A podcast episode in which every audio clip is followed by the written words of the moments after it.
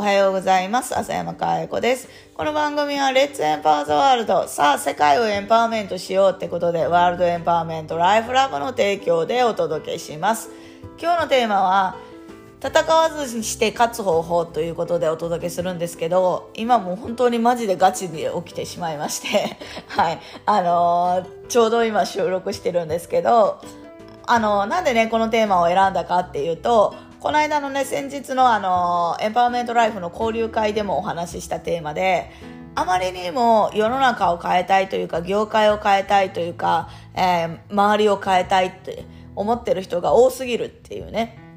まあビジネスでも人間関係でも何でもそうなんだけど、うまくいこうと思うと戦わずして勝つっていうことがすごい大事なんですよね。で、そのためには、変えるっていう、変え、あの人を変えたいとか、この業界を変えたいとか、変えるっていう視点を捨てるっていうことが大事です。もうね、世の中、相手、まあ自分もそうだけど、否定されたりとか、なんかコントロールして変えようとされればされるほど、なんかこう反発したりとか、なんか心のシャッターをガシャガシャガシャガシャって閉じて、相手と距離を置いたりとか、することないですかね？多分ね、あの、誰しもが経験があることでコントロールされようとか、こいつ、あの、変えようとしてるなとか思うと、なんかイラッとしたりとか、なんかするものだよね。やっぱ気持ちいいものじゃないよね。変えようとするっていうことは否定されてることだし、まあ、あの、なんていうのかな、エンパワーメントの言い方ですると、やっぱり過去に何か問題が起こってて、過去に何かあるから変えたいと思うので、これじゃあ世の中うまいこといかないよねっていう話ですね。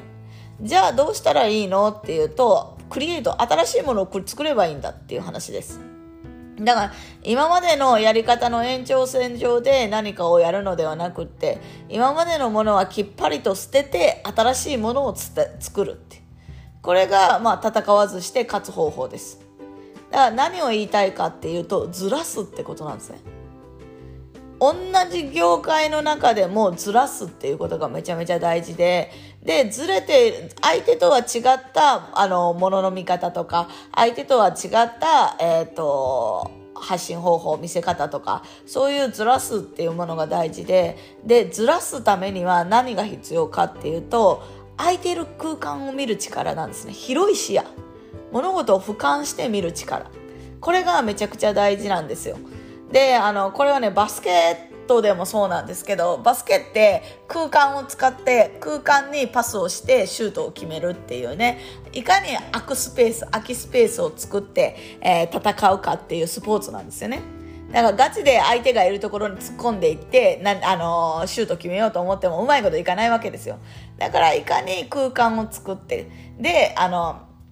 パスを出す方法方は空間をあできるなっていうのを先読みしてパスをするっていうそういうスポーツなんですよね。だからこうすごいずらすっていうのは私そこで培ったのかなと思っちゃったりとかするんだけど、まあ、ちょっと話ずれたけどとにかく相手と違うあの切り口というかポジションというかそういうのを取る必要がある。だから相手に合わせて自分が出すカードを、えー、あの選ぶっていう言った方がいいのかな。だから、まあ、まず、あの、これからの時代ね、答えのない時代を生き抜くためにはですよ。まずは戦っちゃダメなんだって。相手を変えようとしちゃダメなんだっていうことね。で、もう一個は、じゃあどうしたらいいのっていうと、ずれてる。空間を作るって、ずらすっていうことね。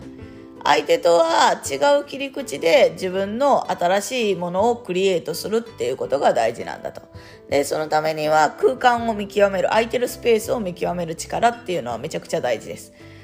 これこそ相手にぶつけに行くともう変わってるっていうか戦ってるっていうかもう自分の正義を押し付けてるだけになっちゃうのでやっぱりずらすっていう視点は大事だよね。新しいものを作るっていう本当にこの視点を持ってほしいなと思いますね。